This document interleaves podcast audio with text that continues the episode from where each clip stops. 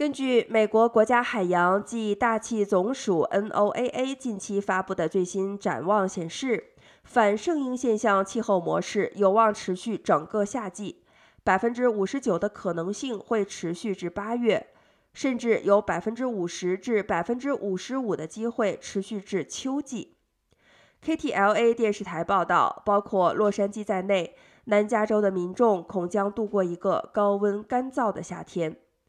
反圣婴现象与和其对应的圣婴现象是以太平洋温度为特性，对陆地上的天气形态却有重大影响的现象。